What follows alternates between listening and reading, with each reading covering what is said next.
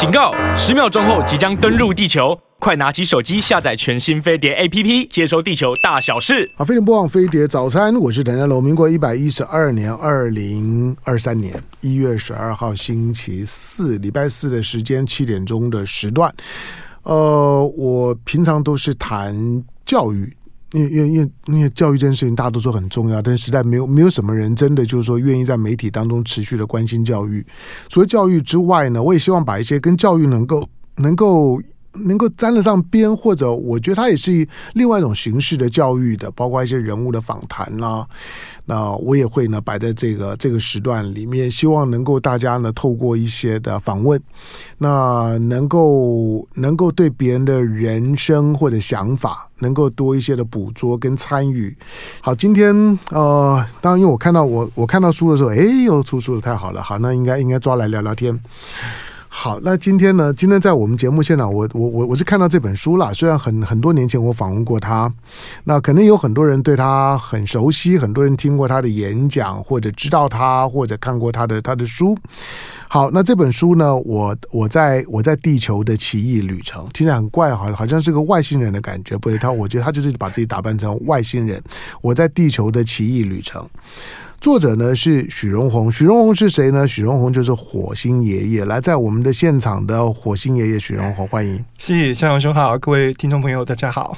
很多年前，哎，你就是那本绘绘本，那本那本绘绘本叫叫什么？叫包包包包流浪记，包包流流流浪记。是，好，我我承认，就当我看到那那那本绘本啊，我第一次访问你，然后也开始注意到火星爷爷。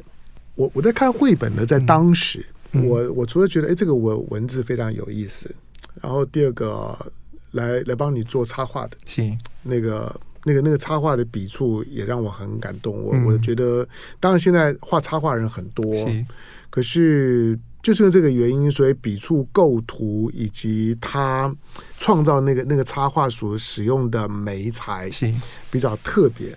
那那那本书对我来说是有点震撼性的。好，那我也看得出来，那那本书是花了功夫去去做的。好，那从从那本之后呢，我开始认识你。那只要有看到许荣，看到火火星爷爷的一些的报道，或者有时候在 Y Y T 上面，呃，我我大概就注意一下。是，然后我还特别去那时候访问完之后，我还特别去看了你的你的你的 TED。是。的演呃演讲。是。好，那看完之后，我相信大部分人跟我一样，只要听了演讲的时候呢，都会觉得嗯，得到很多的正能量，受到很大的鼓舞，觉得嗯。有为者亦若是。不过我事后在你身上呢，我就我我我有有一个自己觉得困惑的事情，就是说，如果你认识火星爷爷，或者你看过火星爷爷爷的影片，听过他的演说，你就知道他其实。是小儿麻麻痹的患者，是，而且你是小儿麻痹里面，我觉得算蛮蛮严重的。对，我那个身障手册是重度。对，就说小儿麻痹有的是一一条腿，嗯，那你两两条腿，而且萎缩的其实都还蛮明显的。嗯、我我我从从你的小儿麻痹的情况，我判断其实走路啊行动对你来讲是一件辛苦的事儿。是，可是我告诉你，许荣鸿。他的活动力比我好，这可能是我觉得，我觉得在访问完你之后，我就突然间 觉得自己没有没有什么偷懒的理由。好了，当然那那本书一晃眼七年八年了，所以我在看到你这本书呢，我在地球的奇异旅程。来吧，我们讲讲讲这本书的创作。这这本书就有有一点点自传的味道了，是对不对？嗯，我我觉得起因是就是大概三年前，然后我去拜访一个同龄老师，好，因为我的父亲在我国中二年级就过世了，那他对我非常好。我以前呢，就是上学放学啊，补习都是他接送。嗯，那我记得有一次下大雨，他他用背你吗？还是牵你？然后背我，然后就是把我抱上那个摩托车嘛，哈，就很辛苦啦。而且就是时间一到，他就要赶到。比方说他工程再远，我爸爸是一个水泥工，嗯、他都要赶来，怕你等哈、哦。对，然后有一次就是补习，然后下大雨，嗯，然后我老师又延长半小时才下课，嗯，他就在大雨中就一个人坐在摩托车上，啊，淋到全身湿透。好，我就想说，我以后要赚很多钱，然后带他出国去旅行。然后我希望他希望我考上哪一中，我也考上，但是他没有看见，所以我就有一个很大的遗憾，我觉得我好像没有为我爸爸做过什么事。那三年前我去拜访一个童年老师，嗯，他跟我说了一件事情，让我非常震撼。嗯，他说你要出生的时候，发现你爸爸的灵魂受到很大很大的苦楚，嗯，你就决定要用一双脚的不方便，嗯，换你爸爸在阳间多一点寿命，嗯，不然你爸爸是在小学，你小学一年级就应该要走的，嗯。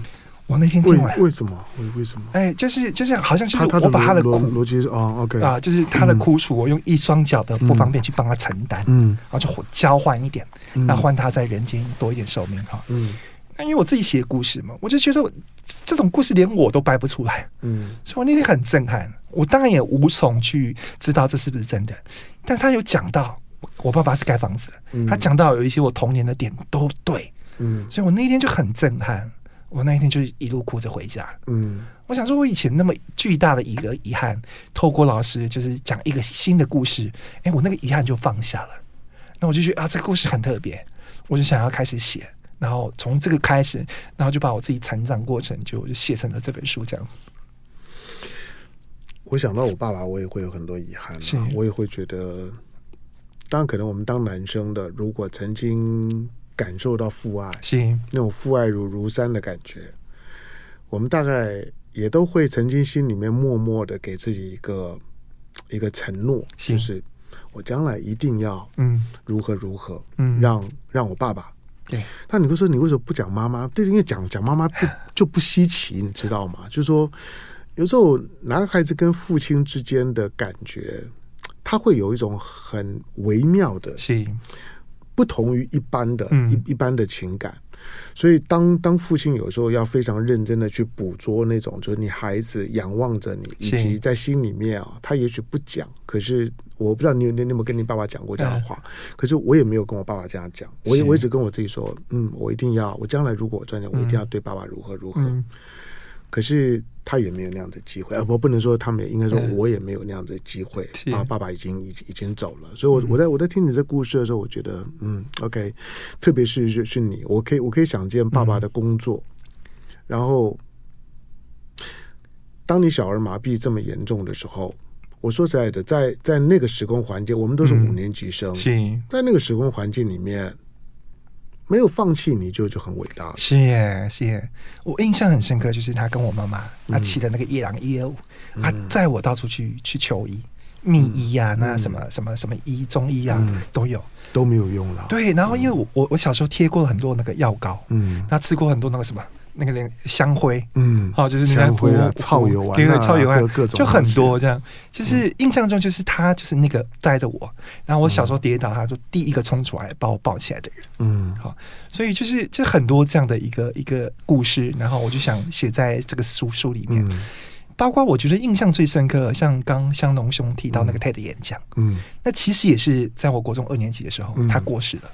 那我有一次过马路，我在马路中间跌倒。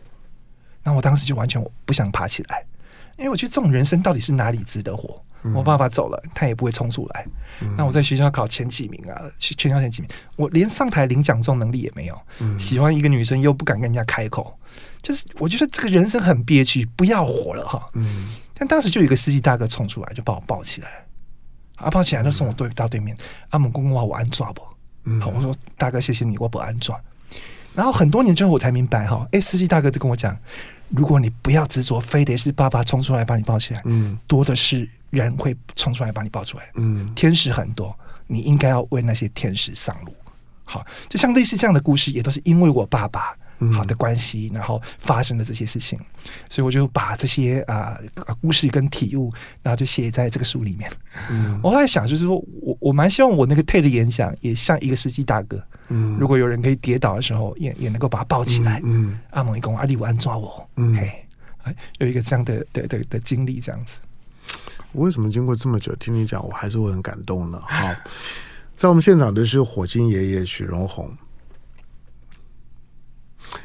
你的你知道，就是当有我有有我跟我周围如果有小儿麻痹的朋友，因为小儿麻痹是我们这种五年级、四年级生特有的，对，六年级之后就很少了，是是，因为他就是在那段那段时间之后口口服药，就说是沙宾口服疫苗，大家从小就吃了之后呢，就是少很多了，行，可是小儿麻痹不只是当下的。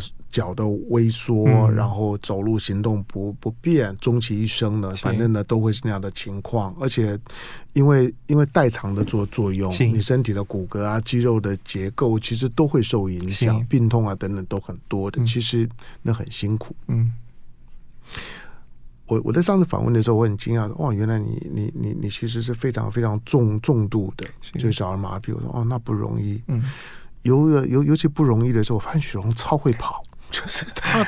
我我我记得我上次访问的时候，你跟我讲，那你你那时候刚去欧洲还是去去去去去去哪里玩？对，我说我说这哎我我当背背包客哦，你你你看我这个样子，基本上反正反正一定比你方方便嘛，好手好脚。我记得我那时候讲过说，我当背包客，我有时候都嫌累哦。啊，你这样子你能够走多远？我都我记得我们那时候分享过，我们一起去都都共同去过的一些地方。我说哦，那样子你也能能走，那真的很很厉害。我跟你像许荣像这种情况，不就说你的你的你的肢体限制不了你，那绝对是你在情感跟你在在意意志力上面来讲呢，有非常强大的力量，才能够克服你肢体的限制。人最难克服的就是肢体的限制。好，进广告，回头继续跟许荣聊。是，好，飞碟不枉飞碟早餐，我是唐家洛。哎，今天在我们现场的啊，那这这本书啦。不过因为我只看到了书之后，我觉得哎，这个书赶快呢找把火星也找来聊聊天。因为上上次聊天已经很久，我倒我我倒不记得是二零一五年，我只记得已经好一阵子了。好，然后第二个就是说，因为我我看我看书里面呢是你嗯，因为因为上上次是绘本嘛，好绘或绘本其实能能讲的非常少，而且基本上都在鼓励人。但是呢，这本呢是是许荣宏呢在。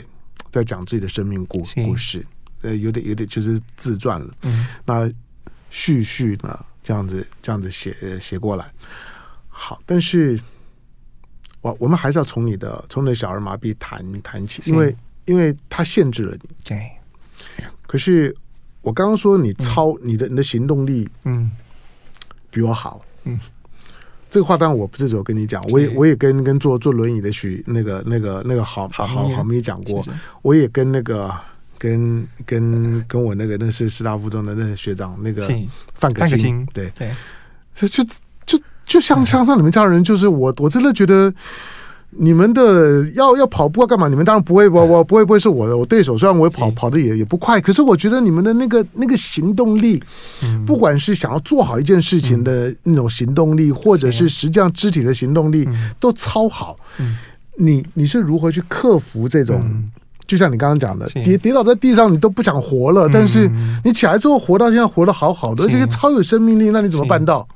哦，我我觉得好多转折哈，很多转折。其实，比方说，我现在人家觉得我是一个乐观开朗的人，我必须诚实跟大家讲，我出第一本书之前完全都不是，嗯，就是很负面啊。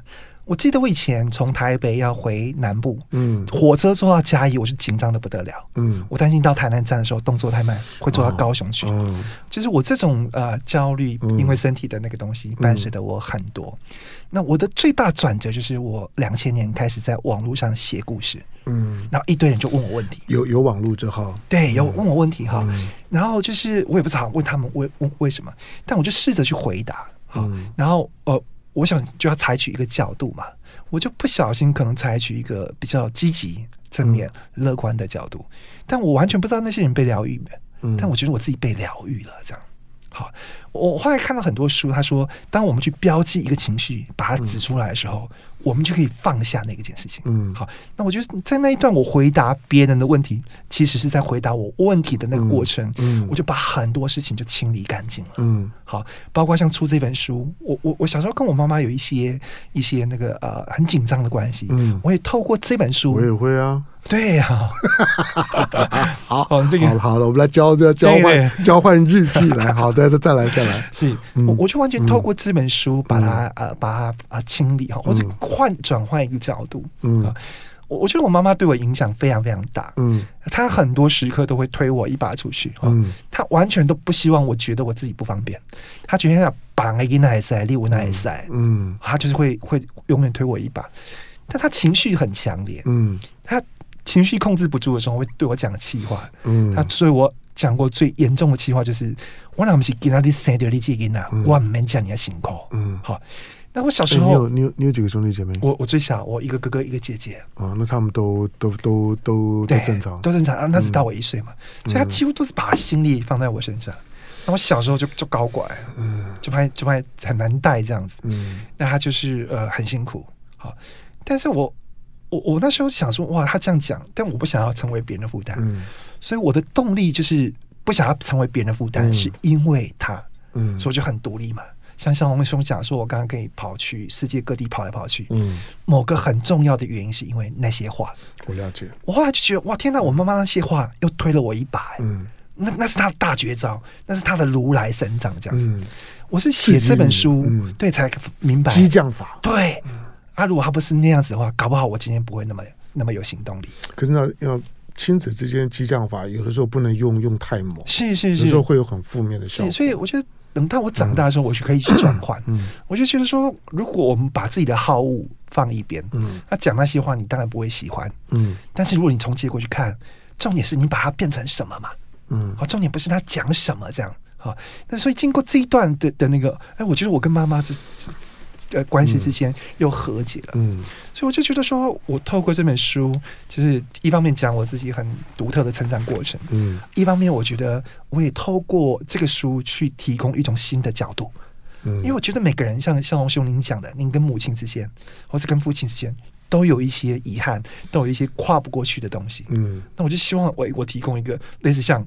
好，这样讲有点不好意思。韦伯望远镜，嗯，我可以让你看得远一点，然后看得一个清晰一点，嗯，那你可以重新去看这件事情，然后把那些啊那个东西可以放下，嗯。我还有一个比喻呢，我就说，如果我们对一个人怀着仇恨，那个很像什么？就是脚踩到狗大便，还把鞋子脱下来放在鼻子这边一直闻一直闻，嗯，我就觉得我们都不要去当那种闻狗大便的人，嗯，就可以把它放下。好，有一个角度，我觉得就可以试着放下这样子。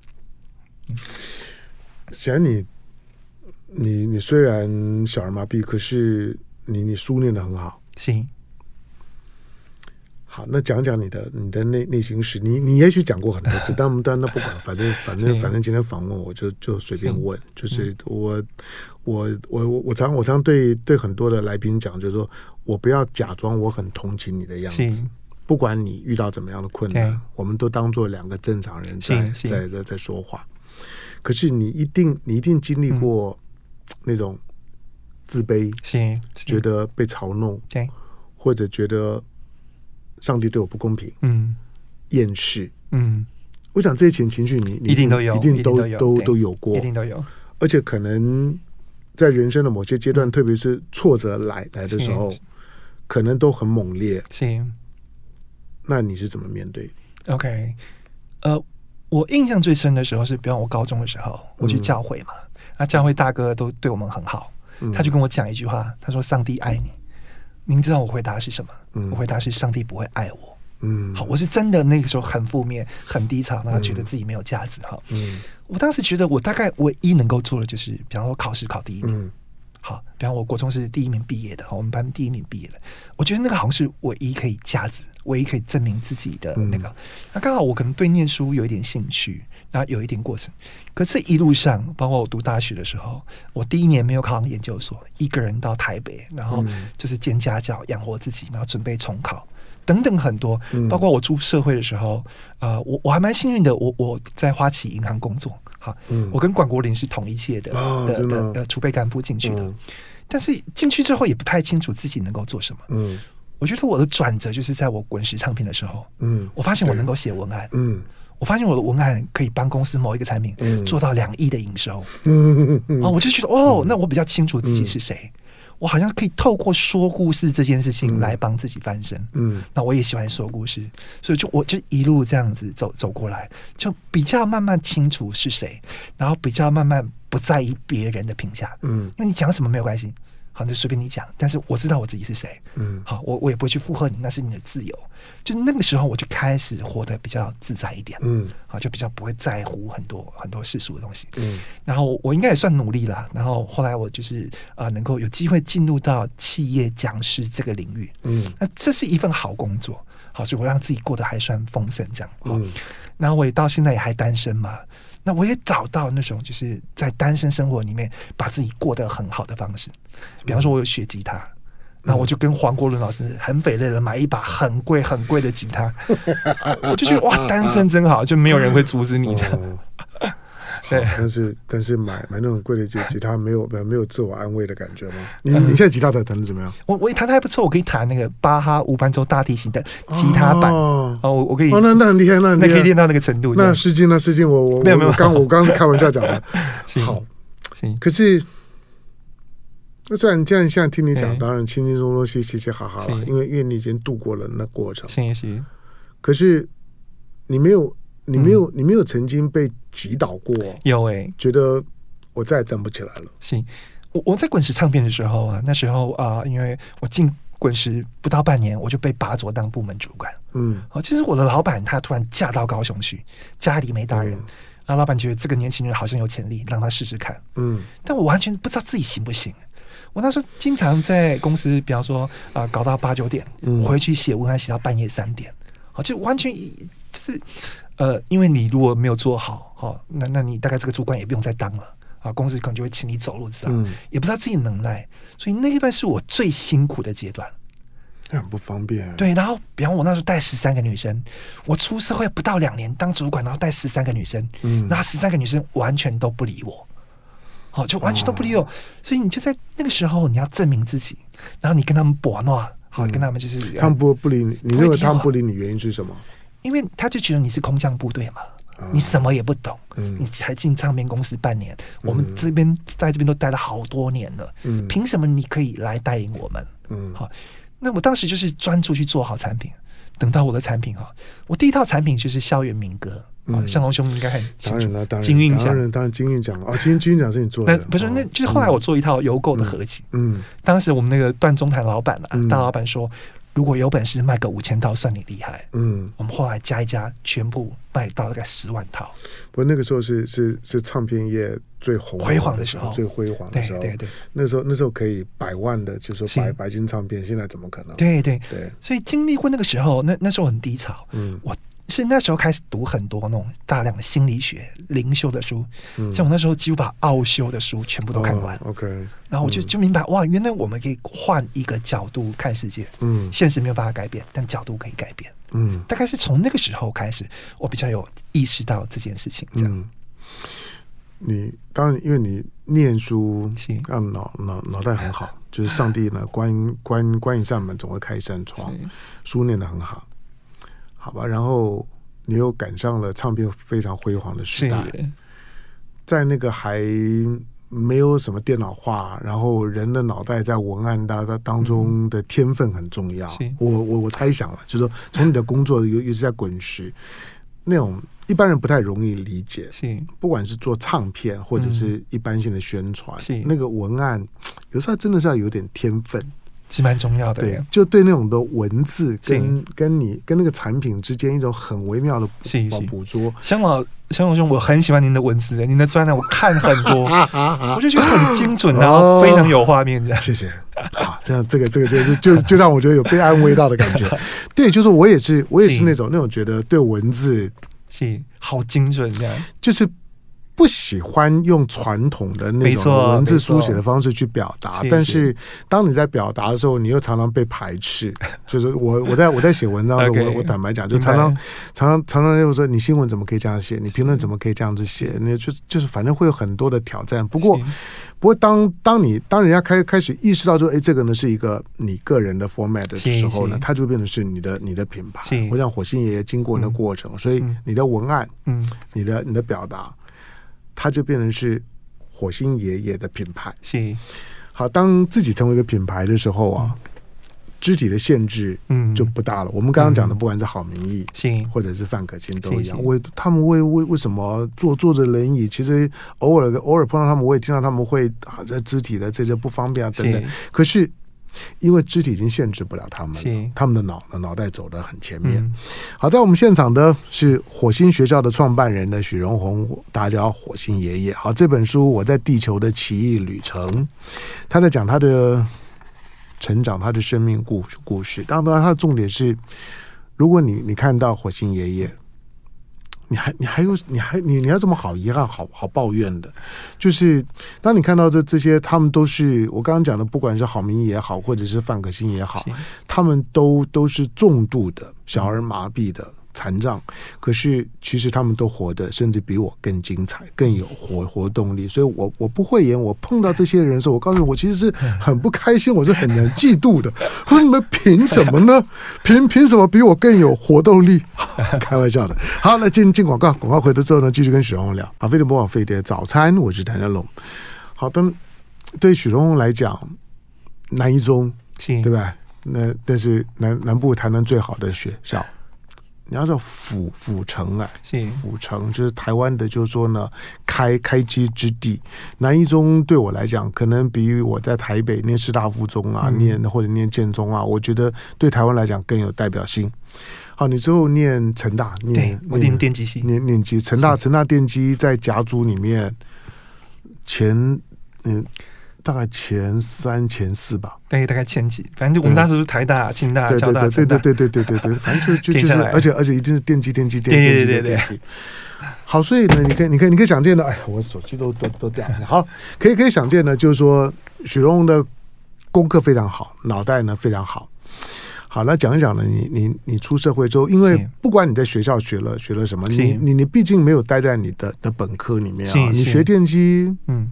OK，那很多人就出国去了。对，就像我为什么喜欢去当背包客，因为我的同学家庭环境比我好啊。是，那我要背债啊，所以他们都出国去念书了。嗯、我连我台大毕业，我觉得都不公平啊。我的我的同同学大部分呢，一毕业之后当完兵就出国了，去念硕士、念博士，很多现在都还在在在国外的。我没有我没有办法啊，所以。当我债还的差不多了之后，嗯、我就当背包客，那种自我补补补偿。好，那你为什么没有没有没有进到你的本科、嗯、？OK，对，因为我我大学的时候时候我社团玩很凶，嗯、我是成大口琴社的社长。嗯，好，那我后来发现就是多才多艺啊，就是喜欢音乐这样。嗯嗯、后来就发现说我对人更感兴趣。嗯，那我那个什么电子学，我读三个礼拜，输给我那个同学。读一个晚上，他一个晚上九十八分，嗯、我三个礼拜七十五分，我就知道说，我如果走工程，我会是一个三流的工程师，嗯，是蛮清楚的哈。但我对人很感兴趣，我对文学很感兴趣，我就觉得哎，好像气管这一块、行销这一块，我可以去试试看，嗯，嗯，所以我那时候就是花了十个月时间，每天早上八点进学校图书馆，晚上十点离开，号称十四 K K 馆哈，然后就这样努力的读了十个月，但是一间学校都没有考上。因为那时候那个气管研究所录取率非常低，嗯、大概是百分之零点几这样子，嗯，不到不到百分之一，所以没有考上就到台北，然后就是呃就是一个人生活，准备重考，嗯，那我都没有补习，就靠自己这样子。然后第二年我就考上那个东海气研所，嗯，好，那我觉得那个阶那个阶段对我也很重要，因为我大学在成大嘛，家里都在台南，嗯，等于是第一次离开家。我记得我在读研究所的时候，有一个晚上，你有你有你有病啊！你这我觉得这个病比小儿麻痹更更更严重啊！折腾自己啊！对啊，你你妈妈、你的那哥哥姐姐不会不会不会觉得你熊你有病啊？念电击，对对不对？行。那电机很很抢手啊，那还担心找不到工作吗？对，因为我们那时候毕业啊，台积电就给我们 offer 了。当然啊，你现在也你现在也也也是电不 不是电电子新贵，电电子老贵。可 可是你最少台台就像台积电一样，那个时候是我们念书的时代，是科学园区起来的时候啊。没错没错，我一个大学同学现在在台积电当厂长，嗯，就很厉害了。对对，那那但但后来是真的明白自己没有兴趣。嗯，那我觉得我有一个点，就是我没有办法勉强我自己去做。啊，我不太喜欢的事情。嗯，我觉得这个点可能就是呃，对我后来成长也也蛮帮助的。所以我做的几乎都是我喜欢的事情。嗯，因为我很喜欢，我就会花大量的时间。嗯，比方说我可以改那个啊企业的讲义啊，改到半夜三点多，然后就觉得乐此不疲这样子。嗯，好，那那所以我后来就是很确定自己应该往行销这个路去走之后，嗯，前面很辛苦。好，包括呃，就是你你你转到气管这个跑道，那你出去之后很辛苦，但慢慢的就是呃花，就是累积出一些成绩。好、嗯，我后来就觉得复利效应这个事情放在人生也是对的。嗯，哦，就是你你花时间比别人多，你有时间拉的够长的话，嗯、那那个就会容易开花结果，那别人就会闻到芬芳这样子。嗯，我后来就觉得我当讲师还蛮合适的。嗯，因为因为写文案嘛，嗯，就是把那种很抽象的东西，嗯，变得很具体，然后分享给别人。嗯，那因为我觉得音乐是最抽象的，你要怎么样跟人家讲民歌呢？嗯，很困难。嗯，像我说，我就念一句文案，您听听看。嗯，我知道再一次听见你的歌不是一种巧合。嗯，早在十七岁那年，我就预约了今天的重逢。嗯，我二十几啊，二十几年前我就开始写这种东西。好，我就慢慢知道说，哎，说故事是有力量的。嗯，所以我就把说故事这个方式放到我的企业训练，包括那个 TED 演讲，嗯，我都是用这种方式去去去说。所以我就觉得，哦，当我找到志向，然后当我花在上面花时间，嗯，然后那个老天爷会会会会让你开花，嗯，那你就可以可能就是让别人身边的人也都呃受受益这样子。今天今天今天这个时间听起来有点文青，有点 肉麻，不过在 在民歌的那个时代是很有用的，真的真的是。好，那你有没有你有没有你有没有什么缺憾？缺憾哈，感情生活吗？呃，我我我我觉得其实还好，因为我反正我经历过嘛，但没有修成正正果。嗯、但我大概就是呃，我很喜欢小孩，嗯、我非常非常喜欢小孩，哦、我很能够跟小孩玩。我大概觉得是说，我没有真的陪一个孩子从他出生到大，然后陪伴他。但有啦，就是我哥哥姐姐的小孩，嗯，好，我都我都有陪着他们这样一路这样。嗯、我回去就是一定会带他们去诚品书店。每个人五本书，随便你挑。嗯，但是你挑什么我都 OK，但我帮你买单。嗯，好，我台南现在还有成品书店？有，还有，还有。台北的现在都都要都要收了，台南还可以。台南有一家好像有有收起来哈。嗯，但但我就觉得说，哎，阅读很重要。嗯，那我就希望这些孩子，对啊，以后发现问遇到问题的时候，你可以从书本去找答案。嗯，啊，因为我成长过程就是这样，我爸爸妈妈没有办法告诉我你应该选什么系或是怎么样。嗯，太多问题没有答案，那我就自己从书本上去找。嗯、我我就觉得我应该是教育部自学方案这种，嗯，哦，有有有有从书本上去找到可能性这样。你有没有你有没有你有没有示爱表达过？示爱表达过，嗯，有哎、欸，当然当然就是就是告告就告白，然后呢被被拒绝。哎，没没有哎、欸，其实我的情况比较特别，就是因为我上课嘛，嗯，所以很多呃同学会呃可能觉得哎这个老师还不错，嗯，他们会呃主动。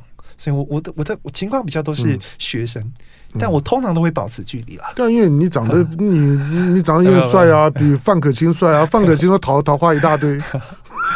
好，有开玩笑的。对，我是说，行就是说这种，嗯、因为人人人总会有一些的基本的，比如说你你工作不不错，然后然后看看起来也一直都在做这快乐的事情，然后自自己的自己的。心念都很正向，这都很棒。可是像感情、感情是生活，这是很现实的问问问题啊。所以，所以，所以不会不会给你很大的挫折。比如说，在要希望，比如你说你希望有小孩，或者希望有一段稳定的，我想这人很正常。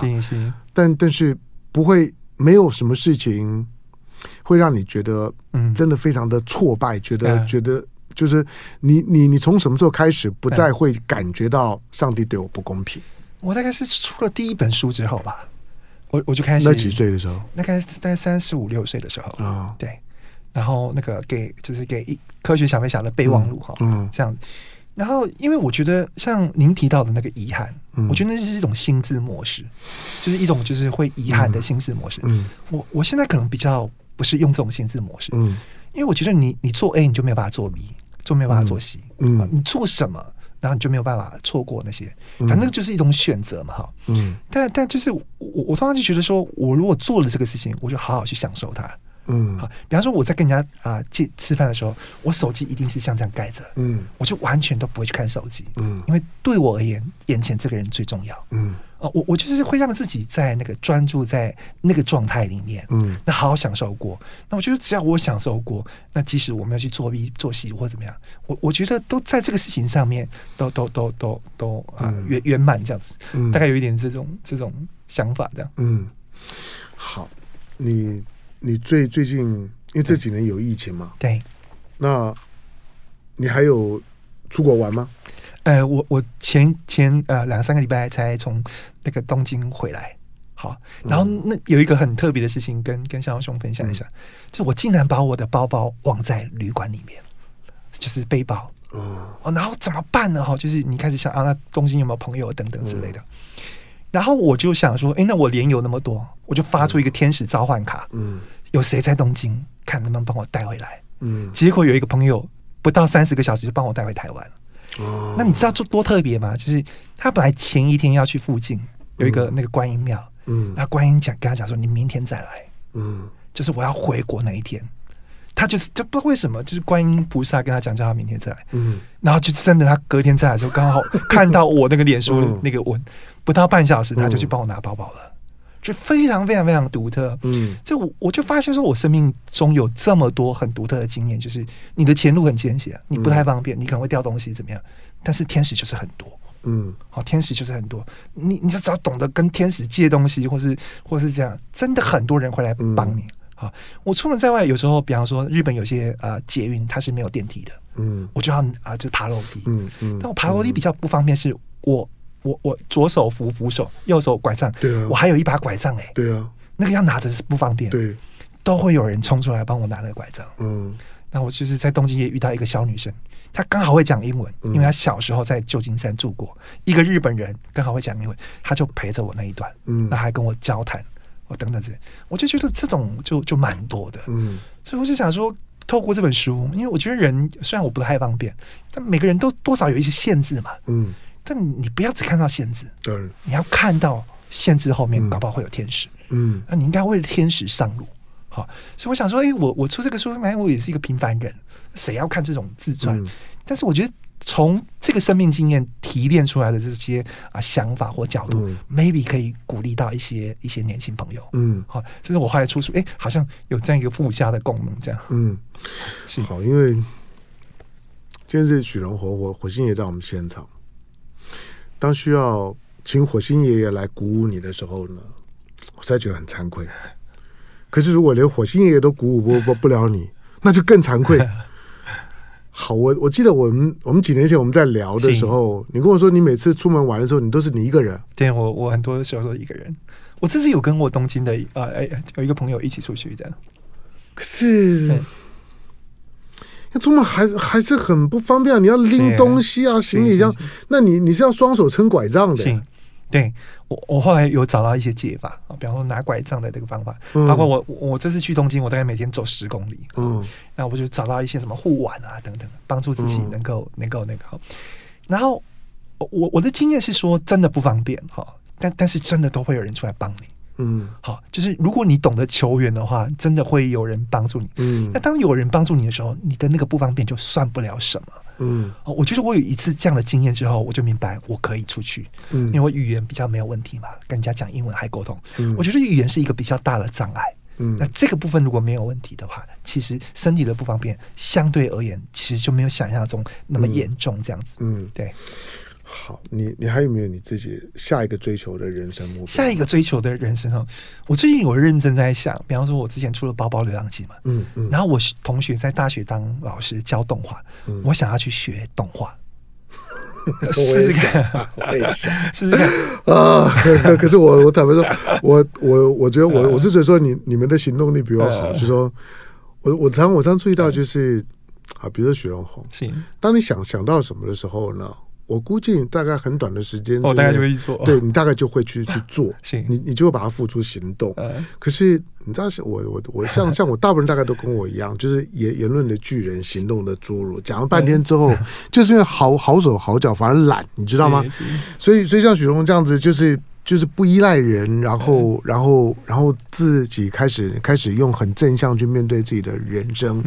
大家也不要想说那那那那不是天生的。我跟你说，像。像是许立许荣荣这样经历的人，嗯、其实我认为，当要很正向的去面对自己生命的时候，嗯、这过程当中其实也是很辛苦的，都会有很多的刻意，要不断的要自我暗示，嗯、甚至要自我催眠，嗯、要告诉自己。就是尽量的往正向的方向去思考，是然后呢，在自己的隧道里面找到出口。行那许荣宏找到出口了。我只说我老我我重复那句话：找许荣宏来鼓励我们，我们这些这些好好走好脚的真惭愧。但如果许荣宏都鼓励不了我们，那就更惭愧。好，这个书呢，来书我在地球的奇异旅程。我一开始开玩笑讲说，好好像是外外星人写的，对，他本来把自己打扮成外外星人，所以他叫火星爷爷。好，那我在。在地球的奇异旅程》，作者是许荣宏，就是火星爷爷。好，那这本书呢，火星酷啊，就是就就就是很很酷的酷了。火星酷股份有有限公司在许荣宏呢自己的公司出版，你在书店或者网络上面呢自己呢都可以找得到许荣宏的故事。你出门的装备就是这样，对不对？对，就像这个封封面上面这样，对对对，了不起啊！嗯，我。不不访问完之后，我就突然间觉得，我那些当背包客，实际其实也也没也没什么，我自己都以为自自自己很厉害，没有蛮酷的，我觉得蛮酷的。怎么跟你跟跟你那样那样那样子比，我根本就不算什么啊，就觉得很挫折。好，算了，好，今天呢非常感谢呢许荣到我们的现场，谢谢谢谢尚兄。